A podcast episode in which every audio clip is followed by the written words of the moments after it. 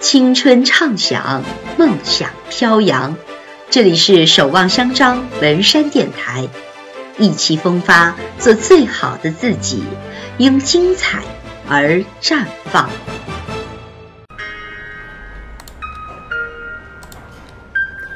Good day, everybody. This is Lizzie from Fuzhou Number 8 Senior High School speaking. A truly international school despite its disadvantaged location. First of all, please forgive me for giving this tape in an English version. As a normal teacher in foreign language education, I always find it irresistible to help spread the global language a little bit. Back to our topic today.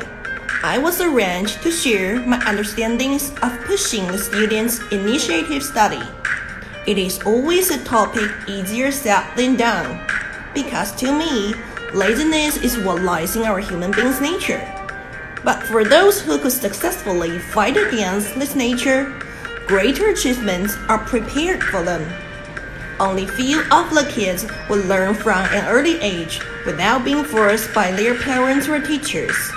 These are the so-called kids from your next door neighbors. But for the average juveniles who are easily attracted by cell phone games or puberty issues, I have two humble tips to share for my fellow peers. Tip 1. Try to invite more students to answer the questions in classes. Only if they are often called in class will they feel more connected in the lesson.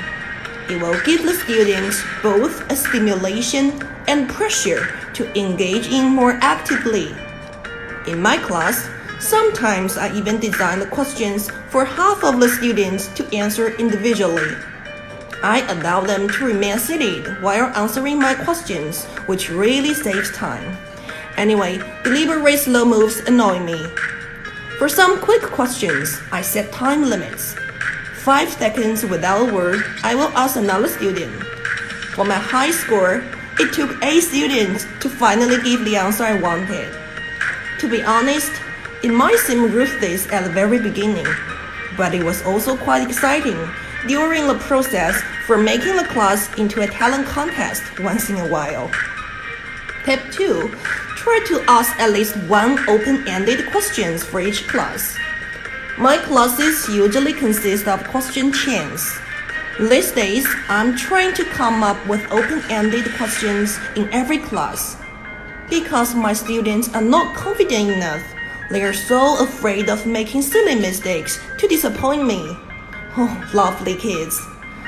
The fear could stop them from exploring colorful answers by telling them there's no settled answer for the questions, and they are always free to think and share.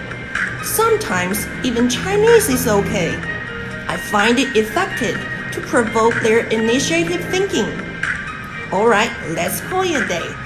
Thank you. I will see you when I see you.